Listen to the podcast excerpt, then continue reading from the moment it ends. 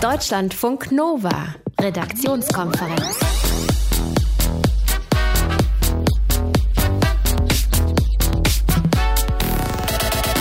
Hilfe, ihr habt kein Geschenk. Ganz ruhig, ihr habt uns. Wir haben heute nämlich tolle Geschenke, die ihr selbst aus Dingen bauen könnt, die bei euch zu Hause noch rumliegen. Fünf Geschenke, falls ihr noch keine haben solltet, wir liefern sie euch. Die gefallen bestimmt auch unserem heutigen Gast, dem Philosophen Matthias Burchardt. Der hat nämlich schon Torschusspanik. Ich finde, Weihnachten sollte am 31. Dezember sein. Ja, der hat keine Zeit und Weihnachten am 31. bietet ihm noch mal eine Woche zusätzlich, dass äh, er noch ein paar Geschenke kaufen könnte. Er gibt uns heute Ratschläge, wie umgehen mit schwierigen Menschen. Zum Beispiel auch in der, in der Vergangenheit. In der würde man gerne. In der Verwandtschaft, an Weihnachten. Außerdem gibt es natürlich das Wichtigste des Tages. Verena von Keitz ist mit dabei. Wuhu. wup, wup, Tilo Jan ist mein Name. Schönen guten Abend. Deutschlandfunk Nova. Deutschlandfunk Nova, die Redaktionskonferenz ist hier. Ist nicht mehr lange bis Weihnachten, ne? Wenn ihr jetzt keine Geschenke habt, habt ihr morgen noch den ganzen Tag und vielleicht Last Minute dann am Sonntag. Wir wollen euch helfen. Wir möchten, dass ihr jetzt ein anständiges Geschenk baut mit Sachen, die ihr vielleicht noch zu Hause habt. Deutschlandfunk Nova Reporter Christian Schmidt, zum Glück haben wir ihn, denn er wird uns jetzt fünf schöne Sachen präsentieren, die wir ganz einfach nachbauen können. Womit fangen wir an? Wir fangen an mit Sachen, die, naja, im Idealfall in der Schreibtischschublade liegen. Ich habe dir ein wunderbares, schönes Liebesbüchlein gebaut aus Post-its. Oh, also im Internet stand in der Anleitung 52 Dinge, die ich an dir mag, damit der Beschenkte dann sozusagen jede Woche was Schönes hat, was er nachlesen kann und hier so ein bisschen umblättern kann. Und du schreibst es auf diese kleinen Post-it-Kleber einfach dann immer was, was Liebes drauf. Ja? Genau. Ich habe vier Sachen geschafft. Gott, Aufgrund der Zeit, weißt Ja, du, das weil ist wir okay, müssen ja auch anfangen zu senden.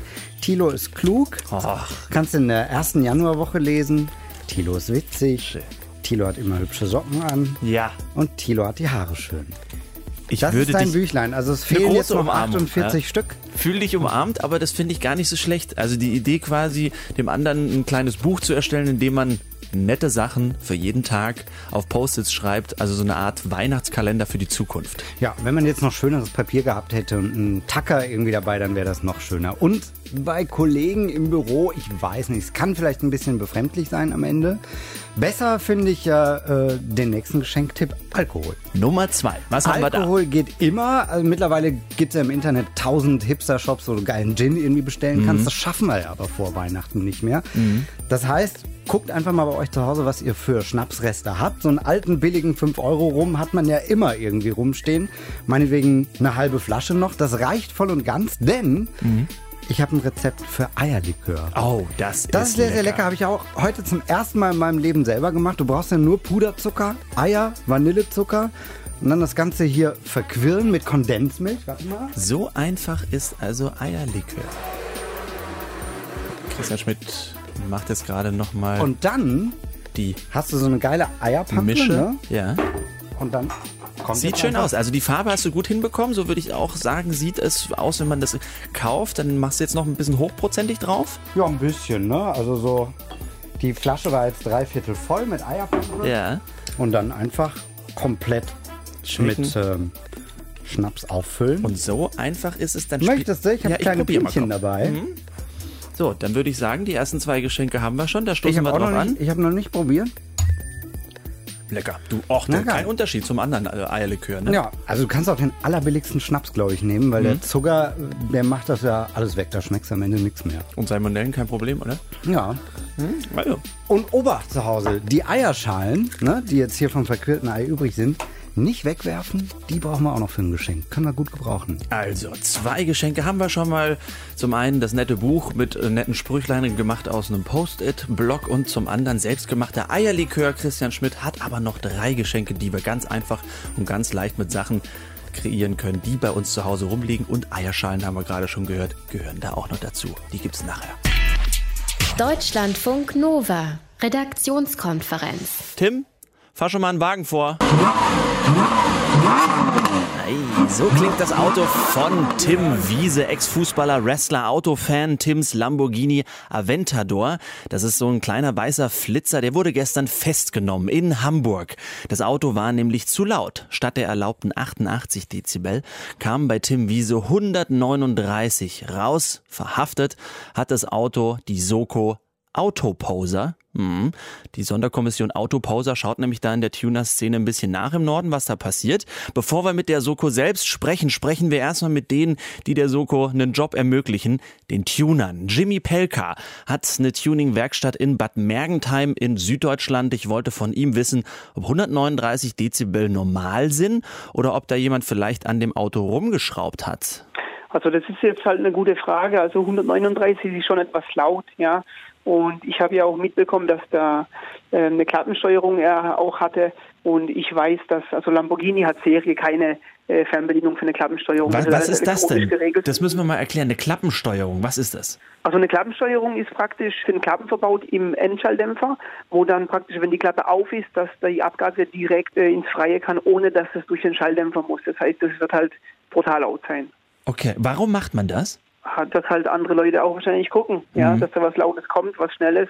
Also ich meine, wenn ich so ein Auto fahre, so einen Sportwagen, will ich ja auch nicht, dass er sich anhört wie ein Diesel, ja. Mhm. Und kann man das dadurch äh, manuell steuern im Endeffekt, wie laut das Auto ist und vor allem wann? Also wenn man wenn man das nachträglich macht, die Klappe, klar, dann, dann ist alles möglich. Man kann ja die, die Klappe dann ähm, immer immer offen haben und im, im Serien, also bei den Serienfahrzeugen, bei den neueren ist es ja so, dass die Klappen ähm, eigentlich immer dann aufgehen, wenn es nicht mehr einen Gesetzeskonflikt gibt. Eine Fahrgeräuschmessung wird ja gemacht zwischen 50 und 70 km/h. Da schaut der Hersteller, dass die Klappen dazu bleiben, dass es nicht zu laut wird. Also es gibt ja viele Fahrzeuge, zum Beispiel der, der Audi RS6, der hat in, in Serie so eine Klappensteuerung. Die ganzen BMWs M3, M4 haben eine Klappensteuerung und die sind halt alles so geregelt, dass sie zwischen 50 und 70 zu sind, weil da das Gesetz das sagt, das darf nicht äh, überschritten werden. Und alles, was über 70 km/h ist, also aufwärts, da kann das Auto äh, laut sein, wie es will. Das kann von mir aus 200 Dezibel haben. Es steht nirgends im Gesetz, dass, dass es da ähm, leise sein muss. Ja. Jetzt lassen wir mal die Klappen Klappen sein. Was kann man denn eigentlich noch machen, um sein Auto möglichst laut zu bekommen? Was gibt es denn da für Tricks? Hat Tricks, klar. Viele, viele würden dann sagen, okay, ähm, Vorkatalysator entfernen, die Katalysatoren entfernen. Das ist dann was, was natürlich total illegal ist, ja, weil das ist ja Steuerhinterziehung. Das sollte man nicht machen, um ums Fahrzeug ähm, laut zu machen. Und dann kann man halt klar Endtöpfe ähm, aufmachen, ähm, die Dämmwolle raus und wieder zuschweißen, dann wird es auch lauter. Ja. Ja, ist illegal natürlich, aber man muss trotzdem mal ganz kurz drüber reden. Was ist denn Ihre, Ihre, Ihre Haltung da, beziehungsweise was sagen Sie denn? Ist die Tuning-Szene in Deutschland in den letzten Jahren denn gewachsen oder kleiner geworden? Also es wächst jedes Jahr. Also man sieht es auch von den ganzen Treffen und Events, die überall stattfinden. Das wird immer größer. Ja, es, es ist einfach äh, das Hobby von von einem von einem Mann, sage ich mal. Ja. Und von Jimmy Pelker. Der tunt nämlich Autos in seiner Werkstatt in Bad Mergentheim. Deutschlandfunk Nova. Redaktionskonferenz. Ring on, ring on. Burn, burn the fire. Die Soko Autopause hat Tim Wieses Auto in Hamburg weggenommen. Ich habe mit dem Pressesprecher der Polizei Hamburg gesprochen, Timo Zill. Ich wollte von ihm wissen, ob es eine Art Lautstärke-Höchstwert für alle Autos in bewohnten Gebieten gibt. Ähm, das ist das äh, sehr Überraschende. Ähm, die einzelnen Fahrzeuge haben da tatsächlich unterschiedliche Werte, die dann ermittelt werden und dann für uns amtlich sind. Und das ist dann aus dem Fahrzeugschein zu ersehen. Und ähm, wir sind da dann aber auch in der Lage, vor Ort Messungen durchzuführen. Und ähm, 139 Dezibel, dann sind wir da ähm, in der Nähe eines startenden Düsenjets und, und das ist natürlich unfassbar laut. Diese Soko Autoposing, äh, was schaut die sich denn genau an? Wie ist die denn da unterwegs? Also letztlich geht es uns darum, äh, wenn Menschen ihre Fahrzeuge verändern, Autoposen, dann ist das ja grundsätzlich eine individuelle Entscheidung. Das mag man äh, geschmackvoll finden oder nicht. Das interessiert die Polizei auch nicht. Gefährlich wird es dann, wenn man äh, die Fahrzeuge so hoch tunt, dass ähm, es erhebliche Lautstärken entwickelt werden, weil es auch gefährlich ist, gerade in einer Innenstadt. Fußgänger, Radfahrer können sich dann nicht mehr sauber orientieren und dann entstehen Gefährdungssituationen. Das ist das eine. Und das, was es dann richtig gefährlich macht, sind natürlich die hohen Geschwindigkeiten, das, das Aufreißen der, der Möglichkeiten mit so einem Fahrzeug von einer Ampel zur nächsten, gerade im Bereich der Hamburger Innenstadt, im Bereich der Alster ist das ein wohlbekanntes Phänomen. Und genau hier setzen wir unsere Spezialeinheit an. Da schaut man sich tatsächlich dann die Fahrzeuge an. Das ist ähm, dann nicht schwer, solche Fahrzeuge zu identifizieren. Und diese Fahrzeuge werden eben gezielt überprüft. Mhm. Jetzt haben manche Autos so eine Klappenregelung. Ähm, bei modern getunten Autos geht dann so eine Klappe runter, ähm, die das äh, Auspuffgeräusch oder das Motorengeräusch ein bisschen leiser macht bei der Messung zwischen 50 und 70 km/h. Also in diesem Bereich wird wohl ähm, gesetzlich gemessen. Was können Sie da denn zu sagen? Stimmt das denn so, dass genau dieser Bereich sich nur angeschaut wird? Also richtig ist, ähm, dass tatsächlich in diesem genannten Bereich eine Messung vorgenommen wird und danach werden dann die Fahrzeuge klassifiziert.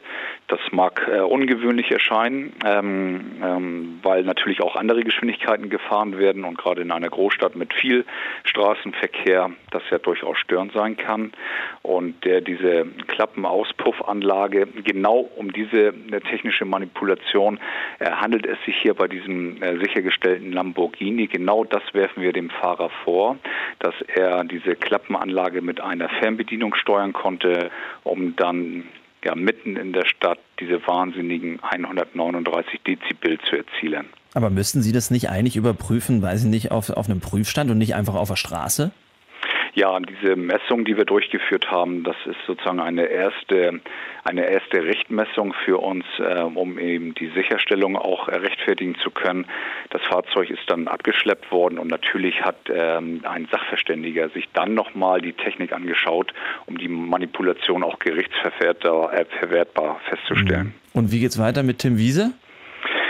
Dieses Fahrzeug ist sichergestellt, die Betriebserlaubnis ist erloschen, solange das, äh, diese Klappenanlage nicht wieder zurückgebaut wird. Und äh, solange darf der Lamborghini im öffentlichen Straßenverkehr nicht bewegt werden.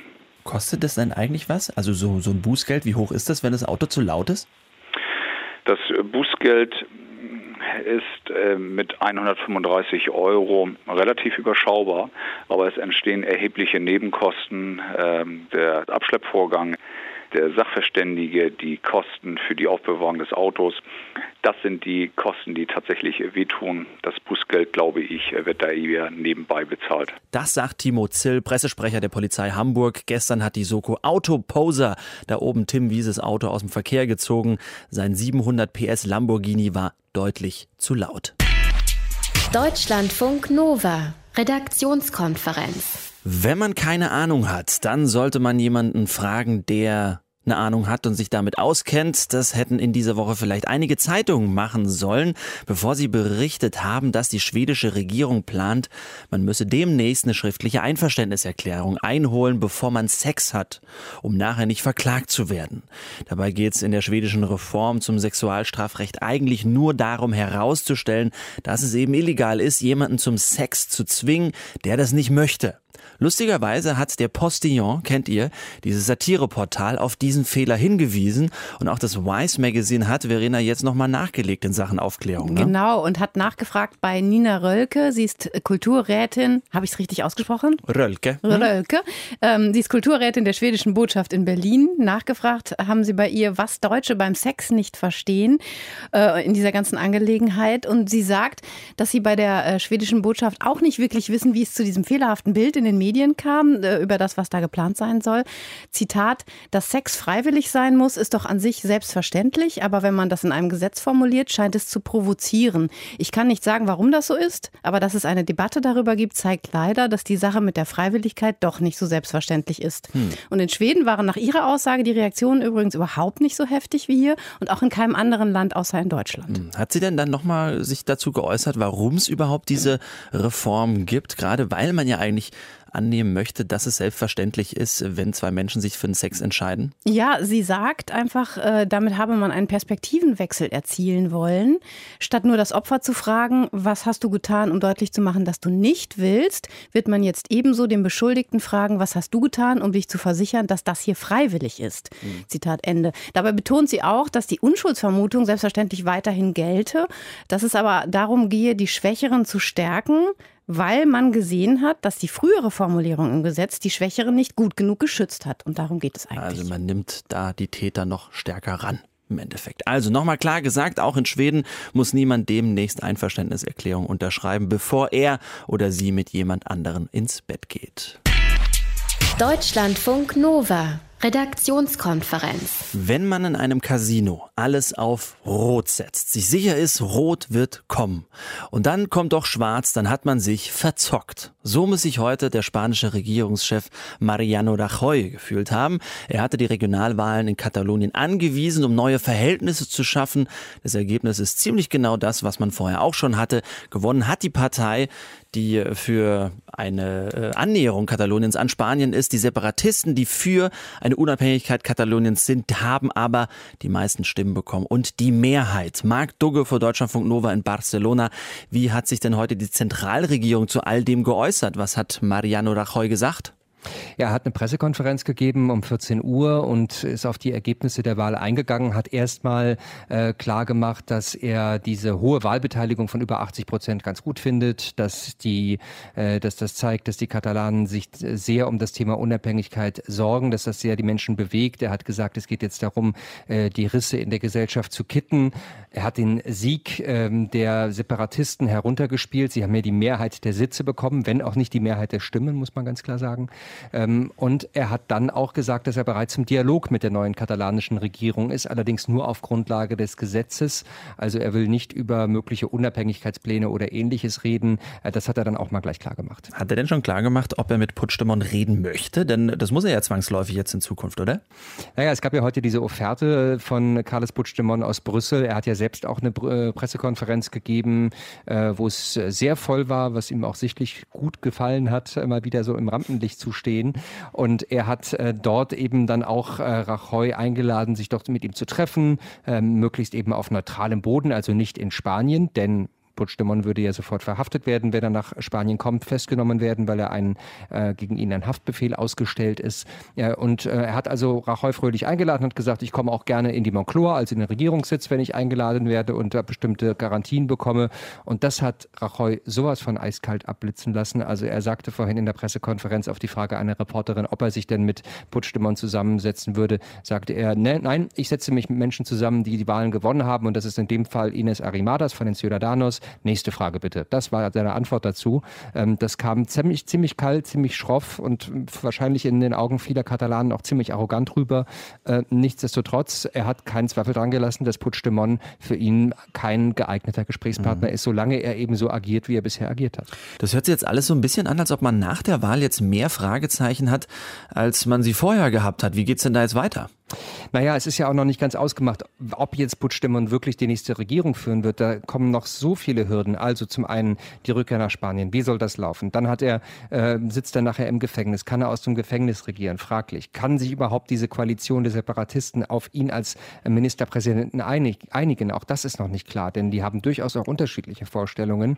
Also es ist wirklich noch vieles offen. Dann fehlen auch natürlich immer wieder Abgeordnete bei den Separatisten, die derzeit im Gefängnis sitzen, in Untersuchungshaft oder noch in Belgien sind. Also alles nicht so einfach und vielleicht spekuliert Rajoy auch ein bisschen darauf, dass Puigdemont eben nicht der nächste Ministerpräsident werden wird, dass er sich mit ihm auch nicht mehr groß auseinandersetzen wird und ähm, spielt er ein bisschen auf Zeit und Zeit hat er ja auch erstmal. Ich denke jetzt hier in den nächsten Tagen ist erstmal Ruhe angesagt rund um Weihnachten.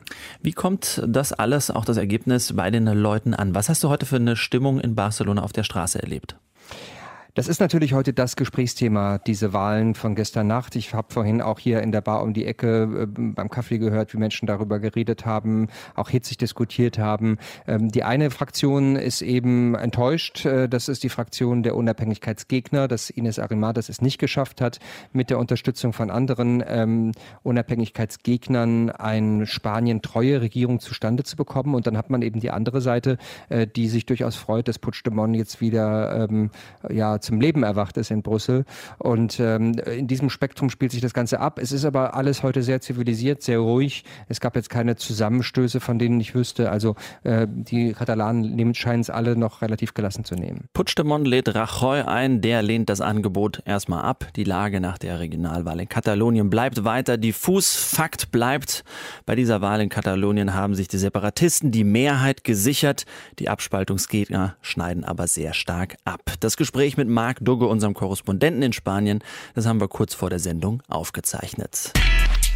Deutschlandfunk Nova. Redaktionskonferenz. Oh Schreck, der Weihnachtsbaum ist weg. Es gab in den letzten Tagen ja immer wieder Meldungen, dass Weihnachtsbaumdiebe unterwegs sein sollen, die nachts dann Tannen klauen an so Weihnachtsbaumverkaufsständen. Das ist vielleicht auch der Grund, warum viele Käufer gleich ihren Wohnwagen mitbringen und neben ihren Bäumen schlafen. Das klingt schon ein bisschen absurd. Es ist aber nichts gegen den Tannenbaumstreit, den es in der Eifel gibt und von dem wir euch jetzt erzählen. Da wurden nämlich Weihnachtsbäume regelrecht verstümmelt. Verena, was da passiert? Ähm, an verschiedenen Orten sind da Dinge passiert. Also zum Beispiel haben Unbekannte auf der umzäunten Plantage eines Weihnachtsbaumzüchters in der Nähe von Bad Münstereifel nachts die Spitzen von 700 Nordmann-Tannen abgehackt oder abgeschnitten, wie der Kölner Stadtanzeiger berichtet.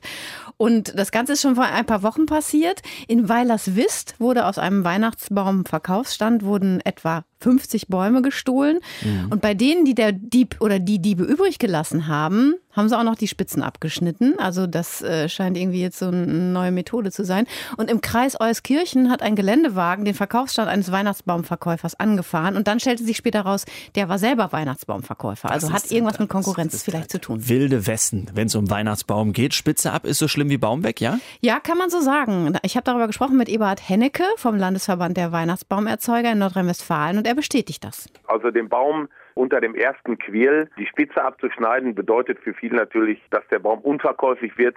Also das ist ein Totalschaden. Ja, und der Weihnachtsbaumerzeuger aus Bad Münstereifel, dem 700 Tannenspitzen gekappt worden sind, der spricht daher auch von einem Schaden von 30.000 Euro, weil es alles Bäume waren, die er 2008 gepflanzt hat und die jetzt erntereif gewesen wären und die er pro Stück für 40 bis 45 Euro hätte verkaufen können. Okay. Es dauert ja so zehn Jahre, bis eine Tanne die Weihnachtsbaumgröße erreicht hat. Also müssen wir festhalten, das ist wirklich ein sehr, sehr großer Schaden. Schaden, der da angerichtet wurde. Ja, auch, auch deshalb, also nicht nur, weil sozusagen Baum weg kein Geld mehr ähm, oder Baum kaputt, sondern mhm. weil da auch noch Entsorgungskosten dazukommen können, sagt Eberhard Hennecke, weil du zum Beispiel einen Schredder mieten musst. Ich sag mal, so eine Maschine, wenn sie dann eine Stunde arbeitet, kostet schon einige hundert Euro die Stunde, weil das ist ja Großgerät mit Anfahrt, mit allem drum und dran. Und dann die Entsorgung, sicherlich auch noch einige hundert Euro. Also da kommt schnell 1000 Euro zusammen und mehr. Das ist schon bitter. Ja, das ist eine fiese Kiste natürlich. Ne? Du, du kriegst ja nicht nur kein Geld für den Baum, sondern du musst ja noch drauflegen. Ja, man könnte fast sagen, äh, es ist fast schon besser, wenn der Baum geklaut wird. Dann musst du ihn nicht selber mhm. noch auf eigene Kosten entsorgen. Im Bad Münster, Münstereifeler Fall war es dann aber so, und das ist eigentlich eine ganz schöne Geschichte, dass viele Leute dann aus Solidarität, nachdem der Fall öffentlich geworden war, extra einen Baum ohne Spitze gekauft haben. Ach, das haben. ist ja mal nett, oder? Ja, klingt auf jeden Fall so. Allerdings äh, haben nur ganz wenige den vollen Preis bezahlt und der Weihnachtsbaumerzeuger hat auch gesagt, das Geld, das er dem Verkauf der Bäume mit dem Verkauf ohne Bäume, ohne Spitze, Bäume, mhm. Entschuldigung. Bäume ohne Spitze. Ja, mit den Bäumen ohne Spitze erzielt hat, das will er für wohltätige Zwecke spenden. Okay. Wie kommt es eigentlich dazu, schauen wir noch mal ganz kurz darauf, dass es da so einen wahnsinnigen Streit gibt? Also es ist anscheinend ein ganz schöner Druck unter den Baumverkäufern, weil sie ja in dieser kurzen Zeit ne, die man die Weihnachtszeit hat, mhm. mit dem Baumverkauf ihren gesamten Jahresgewinn machen müssen. Und dazu kommt, dass inzwischen auch viele Bäume, hat man immer wieder gesehen, von Baumärkten verkauft werden und selbst vom Lebensmittelhandel zu Dumpingpreisen oft. Und Eberhard Hennecke sagt, dass die Nerven bei einigen vielleicht auch blank liegen könnten, weil die Verkaufsorte, wo Weihnachtsbäume verkauft werden, nicht klar geregelt sind. Der Weihnachtsbaumverkauf ist direkt, weil die Plätze ja nicht geordnet vergeben werden, sondern dadurch wird der Markt natürlich nicht transparent. Und äh, wenn man all die Jahre an seinen alten, in Anführungsstrichen, Platz zum Verkaufen dann wieder kommt und äh, da sich einige Mitbewerber aufgebaut haben, dann wird man natürlich dünnhäutig. Dann ist das natürlich eine Situation, mit der man auch persönlich erstmal nicht gerechnet hat und mit der man erstmal äh, fertig werden muss. Ne? Das ist eine schwierige Kiste, halten wir fest. Weihnachtsbaumstreit in der Eifel mit geklauten Bäumen und abgeschnittenen Spitzen bald zu sehen bei Netflix. Deutschlandfunk Nova, Redaktionskonferenz. In Astana, Kasachstan, ist heute eine weitere Runde der Syrien-Gespräche zwischen der Türkei, Russland und dem Iran zu Ende gegangen. Man hat sich darauf geeinigt, dass man am 29. und 30. Januar 2018 einen Kongress abhalten möchte, bei dem es um eine Friedensordnung in Syrien gehen soll. Frieden in Syrien. Ist dieses Land denn überhaupt schon so weit? Darüber habe ich heute mit Daniel Gerlach von Magazin Zenit gesprochen. Ich wollte von ihm wissen, für wie realistisch er die Idee für eine Friedensordnung in Syrien zum jetzigen Zeitpunkt hält. Ich halte die Idee für sehr sinnvoll. Ich halte sie auch für überfällig. Ich frage mich nur, ob das tatsächlich erfolgreich sein wird in, dem, in der Konstellation, wie sich das äh, die Russen, die Iraner und die Türken vorstellen. Um eine Friedensordnung zu schaffen, muss man ja erstmal einen Waffenstillstand erreichen. Mhm. Und äh, ich denke, obwohl man allenthalben hört, dass der Krieg in Syrien bald vorbei sei und auch man hört natürlich von den Russen, dass sie jetzt ihren Einsatz für erfolgreich beendet erklärt haben, ist der Krieg natürlich längst nicht vorbei. Im Gegenteil, es stehen noch ganz andere Konfrontationen an. Man liest jetzt in den letzten Tagen immer mehr auch von äh, Quellen aus dem syrischen Regime, dass die große Schlacht jetzt bevorsteht. Man möchte sich nämlich jetzt die Provinz Idlib vornehmen, die, eine, die letzte eigentlich, die noch von der bewaffneten Opposition gehalten wird. Und äh, insofern denke ich, dass viele Kampfszenarien selbst erst noch bevorstehen. Und das syrische Regime hat sicherlich kein Interesse daran, mhm. eine solche Friedenslösung mit dem Verzicht auf Territorium oder Kontrolle zu verbinden. Und deswegen äh, denke ich, dass der Krieg noch lange nicht vorbei ist. Insofern ist eine Friedensordnung auch nicht realistisch. Mhm. Aber du glaubst, wenn diese Herde einfach beseitigt werden oder wenn da Frieden herrscht, dann kann es weitergehen? Ist es denn ein Szenario, das, weiß ich nicht, in naher Zukunft liegt, deiner Meinung nach? Naja, was heißt ein Frieden in dem Fall? Ein Frieden ähm, bedeutet für diejenigen, die da die Verhandlungen führen, insbesondere für das syrische Regime und seine Verbündeten oder seine Beschützer, dass man Syrien mit militärischer Gewalt zurückerobert. Das heißt, Frieden bedeutet ein militärischer Sieg des Regimes. Dann nachher kann man sagen, ja, jetzt machen wir Frieden, Frieden zu unseren Bedingungen natürlich. Mhm. Das ist äh, aber was anderes als das, was sich wahrscheinlich die westliche Gemeinschaft unter Frieden vorgestellt hat. Aber letztendlich haben sich nach und nach, denke ich, alle damit abgefunden, dass das Assad-Regime zumindest über den großen Teil, vielleicht abgesehen von den Kurdengebieten, da weiß man noch nicht, wie es weitergeht, im Nordosten äh, doch die Kontrolle über das Land äh, zurückgewinnen wird. Ähm, ich denke da nicht, dass damit mhm. gesellschaftlicher Frieden hergestellt ist und der ist eigentlich entscheidend. Ist es vor diesem Hintergrund nicht ein bisschen merkwürdig, dass es solche Messen gibt, wie mit dem Titel Rebuild Syria oder Handelsmessen, wo schon genau ausbaldowert wird, welchen Anteil äh, die Türkei, welchen Anteil Russland, wo sich der Iran einsetzen möchte, um was zu bekommen von Syrien? Das kann man natürlich für zynisch halten. Solche Kongresse und Messen hat es ja schon gegeben, als die Schlacht von Aleppo noch tobte. Da wurde schon darüber verhandelt, ähm, wie man Aleppo aufbaut und wer da welche Anteile bekommt. Nein, Syrien möchte natürlich den Wiederaufbau vorantreiben und das ist ja grundsätzlich auch nichts, nichts Schlechtes, dass man versucht, zivile Infrastruktur wiederherzustellen. Nur es ist natürlich völlig klar, diejenigen, die sich hier militärisch engagiert haben auf Seiten des Regimes, die wollen eben auch äh, davon profitieren. Sie wollen sich am Wiederaufbau beteiligen. Sie möchten aber auch sich bestimmte Funde sichern. Vor diesem Hintergrund schließt man Verträge zum Beispiel zur Förderung von Phosphat oder auch Erdgas mit russischen Unternehmen, mit iranischen Staatsunternehmen. Zum Teil hat Indien auch gesagt, dass man in bestimmte Projekte investieren möchte. Die Chinesen sind auch interessiert. Ich kann nicht sagen, inwiefern diese Verträge schon wirklich abgeschlossen sind, mhm. aber man hört natürlich schon darüber, dass man äh, dort auch Druck aufüben möchte auf die Europäer, denn man verlangt natürlich von den Europäern, dass sie sich am Wiederaufbau Syriens beteiligen. Die Europäer sagen, das wollen sie nicht, solange das Assad-Regime keine Zugeständnisse macht. Man möchte nicht einfach die Machtverhältnisse noch weiter zementieren und äh, das Assad-Regime dafür belohnen für seine Brutalität. Ähm, und deswegen halten sich die Europäer zurück. Aus deutscher Perspektive denke ich, ist es so, dass es das einzige Druckmittel für die mhm. Deutschen ist, sich nicht zu beteiligen und die Mittel für den Wiederaufbau zurückzuhalten. Mhm. Die EU hat sich eben ja in den Gesprächen in der Vergangenheit und auch in den letzten Jahren ziemlich rausgehalten, wie du gesagt hast. Wie sollte denn die EU, aber auch vielleicht die Vereinten Nationen am Ende mit Assad umgehen? Ja, das ist eine schwierige Frage. Nicht alle, aber viele wollen Normalisierung, sagen, es war schlecht, dass wir damals unsere diplomatischen Beziehungen abgebrochen haben. Dadurch haben wir Einfluss verloren in Damaskus. Andere sagen, das hätte nichts gebracht, denn dieses Regime war überhaupt nicht bereit, irgendwelche Zugeständnisse zu machen. Ich denke, man kann die derzeitigen Machtverhältnisse als Realität wohl anerkennen. Ähm, die große Kunst wird aber darin bestehen, an der Entwicklung Syriens mitzuwirken, ohne das unmittelbar über die Kanäle des Regimes zu tun, und zwar auf gesellschaftlicher Ebene. Diejenigen zu erreichen, die weder Regime noch bewaffnete Opposition sind, sondern diejenigen, die letztendlich verstanden haben, dass das ganze Land Verlierer dieser Krise gewesen ist. Und diese Gesellschaft müssen die Europäer versuchen zu erreichen, natürlich auch die Vereinten Nationen. Und das wird die große Herausforderung für die Diplomatie 2018 sein. In Astana, Kasachstan, da haben sich Russland, die Türkei und der Iran getroffen, haben sich Gedanken über Syrien gemacht. Geeinigt haben sie sich erstmal auf einen Termin. Einen neuen Ende Januar soll im russischen Sochi der Kongress des nationalen Dialogs stattfinden. Dabei soll es um Konkretes und Konkreteres in Sachen Friedensplan in Syrien gehen. Informationen waren das von Daniel Gerlach vom Magazin Zenit. Deutschlandfunk Nova Redaktionskonferenz. Wingman oder Wingwoman. Wenn euch diese Begriffe, ja, das hat was mit Flirten zu tun, wenn euch diese Begriffe nicht mehr so geläufig sind, dann hilft euch Aglaya Dane jetzt. Deutschlandfunk Nova. Wissensnachrichten. Sich als Durchschnittsfrau an eine hübsche Freundin heften, um so an heiße Typen heranzukommen, unter Menschen eine umstrittene Strategie. Bei weiblichen Motten allerdings funktioniert das mit der Wingwoman ziemlich gut. Insektenkundler aus den USA und den Niederlanden haben Motten beim Flirten beobachtet. Dabei haben sie herausgefunden, dass unattraktive Mottenweibchen, wenn sie alleine unterwegs waren, bei den Männern quasi chancenlos waren. Unattraktiv in dem Fall heißt, dass die Motten nicht so anziehend rochen. Das hängt vom Mix der Sexualhormone ab. Wenn sich diese Motten aber hinter eine besonders lecker riechende Begleiterin versteckten, stiegen die Chancen auf Paarung um 17 Prozent.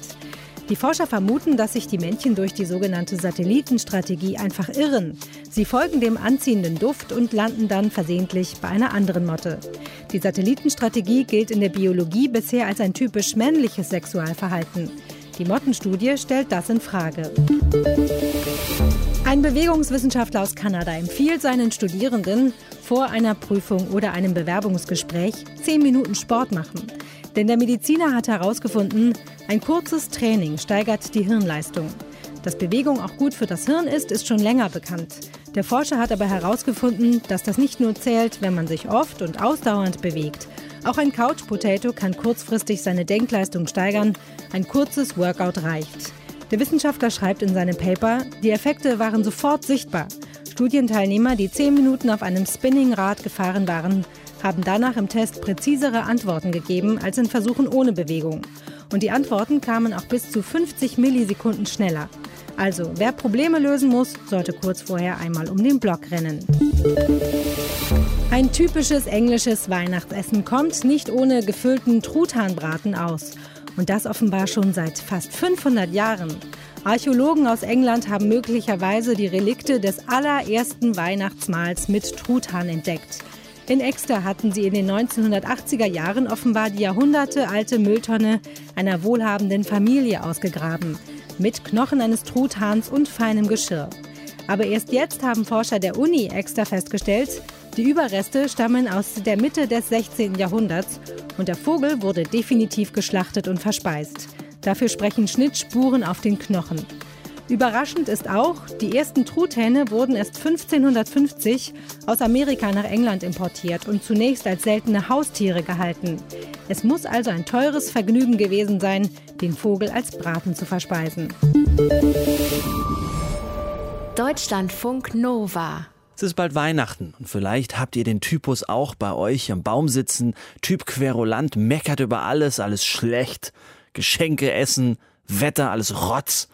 Und dann soll er auch noch spülen gehen. Oder vielleicht ist es die eigene Mutter oder der eigene Vater, der irgendwie schwierig ist, der einem das Gefühl gibt, nicht ernst genommen zu werden. Dieses Gefühl kann an Weihnachten durchaus entstehen, gerade da, wo alle für ein paar Tage eben aufeinandertreffen. Wir haben uns gefragt, ist es nicht eigenartig, dass sich alles um die ganz besonders schwierigen und anstrengenden Menschen dann irgendwie dreht, die uns die Laune verderben?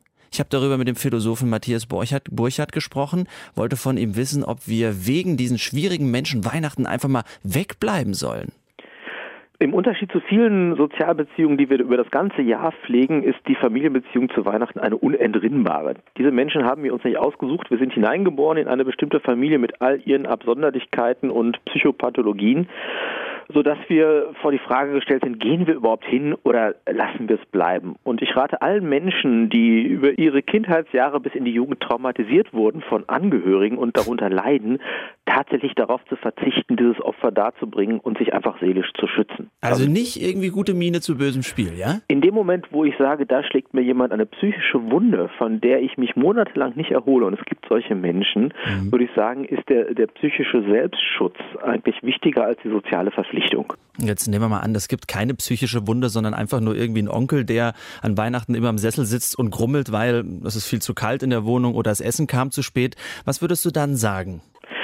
Humor umarmen. Ja, äh, zum Beispiel, das ist ja immer so, dass dann doch die Frauen in der Küche stehen, die ganze Arbeit haben und dann nur gemotzt bekommen, weil das Essen entweder nicht schmeckt, nicht rechtzeitig serviert wird oder so. Ich glaube, da darf man auch mal eine kleine Spitze verteilen. Mhm. Ansonsten ist mit Humor auch viel zu lösen. Man kann diesen Personen doch dann bitten, auch mit anzufassen oder gucken, ob man nicht eine neue Perspektive bekommt, indem man sagt, du, wir haben uns so lange nicht zu sehen. Mhm. Du willst doch nicht ernsthaft behaupten, dass das Einzige, was wir von dir erfahren können, jetzt deine Unzufriedenheit mit diesem und jenem ist. Was hast du denn gemacht? Also der Humor erfüllt dann die Funktion, dass ich mich selbst quasi gar nicht so reinsteige, dass genau. ich so eine Art Lockerheit irgendwie habe und über dieser Person stehe quasi.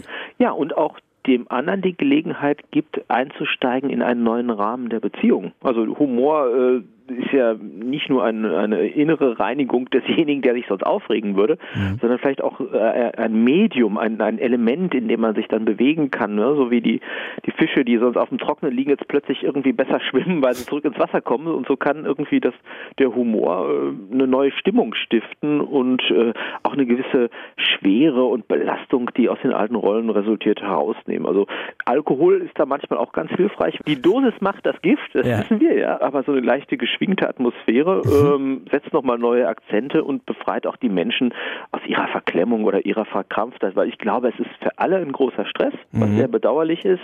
Entscheidend ist aber, dass das Ganze nicht in ein psychisches Massaker ausartet, mhm. sondern tatsächlich äh, die Gelegenheit für eine Feier bieten sollte. Also halten wir nochmal fest, da auch Matthias, ausgrenzen wäre wahrscheinlich eine falsche Reaktion auf die Person, die man nicht so mag, die vielleicht irgendwie ein bisschen grummeliger ist an dem Tag ich würde ihr zumindest eine Chance geben und danach kann man sehen, ob sie es nicht besser verdient hat und muss dann auch ausgegrenzt werden. Also das, da kommt es dann einfach auf Fingergespitzengefühl an. Aber wichtig scheint mir nochmal zu sein, äh, dass ich in jeder Widerständigkeit einer, einer Person, die mir auf die Nerven geht, auch immer wieder eine Anfrage an mich selbst und die Beziehung zu dieser Person erhalte, die nicht beantwortet werden muss, dadurch, dass ich das, was vergangen war, immer wiederhole, sondern dass ich uns eine Chance gebe, in eine neue Beziehungsdimension einzutreten. Das wäre mir ganz wichtig. Kann es nicht auch sein, dass unsere Erwartungen an diesen Feiertagen viel zu hoch sind und es aufgrund dessen immer wieder kracht mit diesen Personen, dass man irgendwie denkt, Mensch, jetzt müssen wir aber mal spazieren gehen, da sagt der eine, du, mir ist aber irgendwie kalt draußen. Ja, sicher. Also der Erwartungsdruck, der ist gewaltig, aber den machen wir uns doch letztendlich selbst und wir können ihn damit auch selbst wieder aus der Welt bringen. Und ich glaube, dass uns das auch als heilsame Gelegenheit erscheinen kann, mal an Sachen ranzugehen, die wir bisher immer nur aufgeschoben haben, um Beziehungen zu klären. Also richtig krachen lassen mal zu Weihnachten. Kann ja alles wieder besser werden, neues Jahr, da hat man dann auch wieder Nein, Vorsätze. Das muss, das muss ja nicht konfrontativ passieren. Ja, sondern mit sich selbst einfach ins Gericht gehen. Das ist der letzte Punkt. Lass uns auf den noch Wert legen. Vielleicht bin ich ja die fiese Person wir sind schnell geneigt, sozusagen aus unserem Empfinden auf das Ungenügen der anderen zu schließen. Mhm. Aber vielleicht ist unser Empfinden ja auch unzuträglich. Vielleicht bin ich ja auch überempfindlich. Vielleicht bin ich doch ein bisschen hart in meinem Urteil zu anderen und vielleicht wäre da ein bisschen Milde meinerseits auch ganz hilfreich. Die Perspektive zum Schluss noch mal ein bisschen gedreht. Ja, vielleicht ist nicht die Person, die da irgendwie rumhockt und grummelt oder irgendwie sauer ist, das Problem, sondern vielleicht sind wir es. Ansonsten hat Matthias Burchardt gesagt, soll man mit Humor glänzen. Also jetzt wisst ihr, was zu tun ist an Weihnachten. Deutschlandfunk Nova, Redaktionskonferenz. An diesem vorweihnachtlichen Freitag. Solltet ihr in den nächsten Tagen, in der nächsten Zeit zwischen Washington DC und Boston hin und her fliegen, kann ja sein, dann habt ihr vielleicht eine ganz besondere Ehre, denn vielleicht ist bei euch an Bord die vermutlich älteste Flugbegleiterin dieser Welt. Verena hat diese Geschichte ausgegraben. Ja, wer ist es? Bette Naish äh, aus, äh, aus ich weiß gar nicht, wo sie herkommt, aber sie ist auf jeden Fall 81 Jahre alt. Mhm. Äh, sie lebt in Washington und macht immer noch ihren Job, äh, wie die Nachrichtenagentur AFP berichtet. Und zwar seit 60 Jahren. Sie hat nämlich mit 21 Jahren angefangen und zieht das jetzt durch, obwohl sie das Rentenalter lange überschritten hat. Stellt sich jeden Morgen um 2 Uhr, für 2.10 Uhr den Wecker und ähm, beziehungsweise zwei Wecker hat sie und sie verrät auch den Trick, mhm. wenn die klingeln, dann bleibe ich nicht liegen, ich stehe auf. Ja, da hat sie eine ordentliche Disziplin, die Frau. Wa? Genau, es ist ein guter Trick. Ähm, das klingt auf jeden Fall so, dass sie äh, sehr viel Disziplin hat. Sie isst dann zum Frühstück jeden Morgen zwei Eier und macht dann auch noch Essen für ihren behinderten Sohn und fährt dann zum Flughafen von Washington DC. Abgefahren. 81 Jahre ist sie eben jetzt alt. Seit 60 Jahren fliegt sie da als Begleiterin in Flugzeugen mit. Also seit den 50ern, da war Fliegen ja echt nochmal was ganz anderes als heute. Ne? Ja, sie erzählt auch, dass die Passagiere damals sehr viel mehr Wert auf Äußeres gelegt haben. Also Flipflops und Sneakers und all diese Dinge gab es nicht, die man heute macht, sagt sie. Auch Plastiktabletts waren äh, überhaupt nicht am, im Flugzeug vorhanden. Und die Flugbegleiterinnen mussten noch richtig kochen. Das kann man sich gar nicht mehr vorstellen. Bette Nash erzählt, ähm, sie hätten damals Hummer und Ente à l'orange zubereitet, Oh, Fleisch tranchiert, solche Dinge. In der ersten Klasse Silberbesteck. Ne? Und Für die einfacheren Klassen, da sah es dann nicht so ganz so gut aus. Da gab es dann Sandwiches und Milch zu Preisen von 50 Cent und 15 Cent. Ja, das haben wir heute bei den Billigfliegern auch noch. Die ganze Sache. Betty Nash ist 81 Jahre alt und macht ihren Job als Flugbegleiterin immer noch. Und zwar schon seit 60 Jahren allerhand. Deutschlandfunk Nova. Redaktionskonferenz. Deutschlandfunk Nova ist hier mit der Redaktionskonferenz. Wir möchten, dass es mit Weihnachten was wird bei euch. Und falls ihr noch keine Geschenke habt, wir haben reichlich. Christian Schmidt hat uns vorhin schon zwei Sachen präsentiert, die wir ganz leicht mit Sachen von zu Hause, die noch bei uns rumliegen, bauen können. Jetzt hat er den Tisch voll mit Akkuschrauber, mit einer Flasche Bier. Was hast du? Eierschalen haben wir ja vorhin schon gesagt. Gibt's jetzt? Ja, und, und Ü-Eier. Ü-Eier. Wir bauen nämlich eine eigene Schneekugel. Ich habe jetzt mal äh, vier Ü-Eier gekauft. Ach, Wir brauchen eine Figur. gib mal rüber. Fuck, im ersten keine drin. Hier, schmeiß mal Hier, rüber. du Wir brauchen eine Figur. In der zweiten auch keine. Scheiße. Ähm, ich habe so eine Figur mit. Da, ja, ich Ja, habe hier. ich, ich hab eine Figur. Ich habe einen Toaster. Nee, ich, hab, ich sag dir, wie die Echt? heißt. Sag mal. Ähm, Moment. Ähm, ich nenne sie einfach Skylar. Ähm, oder Yokomitu. Guck mal hier. Ja. Ich krieg sie Schmeiß rüber. rüber. Ist so eine kleine Figur, die hat so Propellerohren. Ach Gottchen, ja, die ist süß. Also, pass auf. Für unsere Schneekugel brauchen wir ein Gurkenglas, vorher sauber gemacht. Da schrauben wir den Deckel ab und auf den Deckel, du ahnst es schon, Kleber. kleben wir natürlich diese Figur. Ja, falsch rum. Jetzt verstehe ich. Du möchtest so eine Schneekugel machen, wo eigentlich so die, Ja. die Freiheitsstatue ist, drin ist. Richtig, genau. Dann Und wo es runterrieselt, Schnee runterrieselt. Gurkenglas mit Wasser füllen und jetzt kommen unsere alten Eier vom Eierlikör ins Spiel. Zack. Die Eierschalen Einfach rein. ein bisschen klein machen, reinstreuen, dann Deckel mit der Figur, die jetzt natürlich im Wasser liegt. Und umdrehen und fertig Das- ist die Schneekugel. Das ist überragend. Du, da müsste ich eigentlich Mariah Carey jetzt spielen. Aber ähm, ich tue es nicht. Das sieht ja toll aus. Wenn man die Eier noch ein bisschen kleiner gemacht hätte und liebevoller gearbeitet hätte, dann wird es auch noch Schön. besser aussehen. Da kannst du ja egal welche Figur eigentlich reinbauen. Wichtig ist nur, dass du mit Kleber die an der Unterseite des Deckels befestigst. Ne? Ja. Schön. So, apropos Reste verwerten. Hier das einfachste Bastelrezept ist der Nagelflaschenöffner. Oh. Nehmt ein Stück Holz, einfach vielleicht so groß wie ein Lineal, Mhm. irgendwie ein Stück Latte, was ihr noch irgendwie übrig habt. Zack, ein, hm, ein Loch reinbohren, Mhm. relativ klein. Und dann habe ich zu Hause im Baukasten noch so eine Hackenschraube gefunden. Ne? Also so eine, die du irgendwie benutzt, um eine Lampe aufzuhängen. Hm, die ist so krumm. Zack, Schraubst du rein. vorne reinschrauben und innerhalb von fünf Sekunden ist dein Geschenk fertig, nämlich der Flaschenöffner. Selber gemacht Ach, perfekt. und Bierchen geöffnet. Das ist super. Da brauchst du wirklich nur zwei Zutaten. Okay, Ja. der Akkuschrauber, den musst du, du kannst auch so reindrehen wahrscheinlich. Aber optimal. Fertig ist der Holzlatten-Flaschenöffner. So, und jetzt wirklich für die ganz Faulen. Stell dir vor, in einer halben Stunde geht's los, Familienfest beginnt Ja. und du brauchst noch irgendwas. Hier, geh zu Spotify, zu dieser Apple Music, alles was es gibt. Mach quasi die 2017er Version von einem guten alten Mixtape. Ach, Einfach eine Playlist erstellen. Ja, bist du in 10 Minuten irgendwie durch. Wenn du ganz faul bist, nimmst du irgendwie hier unsere von Deutschlandfunk Nova. Dann denken die Leute, du hättest noch einen guten Musikgeschmack. Und dann hast du irgendwie was sehr Persönliches. Ich finde das gar nicht so schlecht, weil du hast dann ja wirklich dir überlegt, was kann derjenige cool finden. Und wenn du dann noch ganz cool bist, ich habe hier zu Hause einen alten Kassettenrekorder gefunden. Dann nimmst du es Und dann auf. kannst du das wie früher einfach aufnehmen. Habe ich gemacht. Hört sich auch dann scheiße an. Erkennst du? Ich wusste schon immer, dass du auf die Kelly Family Yeah, stehst. Aber jetzt Fall. wurde es allen nochmal deutlich hier Wenn durch. schon scheiße, dann richtig. Christian Aber Schmidt. Spotify-Playlist, Ist das ähm, super. ein perfektes Last-Minute-Geschenk. Fast Also, mein Liebling. Wir halten fest. Fünf Geschenke haben wir nochmal von dir bekommen. Last Minute zum einen den Blog mit Posts, wo man nette Sachen für seine Kollegen oder Freunde draufschreiben kann. Zum zweiten den Eierlikör, selbst gemacht. Die Eierschalen kann man fürs dritte Geschenk nehmen, nämlich eine Weihnachtskugel, wo es dann Eierschalen schneit. Viertes Geschenk war der Öffner von der Bierflasche mit einem Holz und einem Hakenschrauber. Da haben wir schon zweimal Alkohol wieder drin, ne? Das liegt wahrscheinlich an dir zu guter Letzt. Dann die Playlist. Christian Schmidt, ganz lieben Dank dafür. Frohe Weihnachten. Immer irgendwie gut gelaunt, der Christian Schmidt. Das war die Redaktionskonferenz für heute mit Verena von Keitz und mit Thilo Jan. Macht es gut. Macht es gut. Deutschlandfunk Nova, Redaktionskonferenz. Montag bis Freitag ab 18.15 Uhr. Mehr auf deutschlandfunknova.de.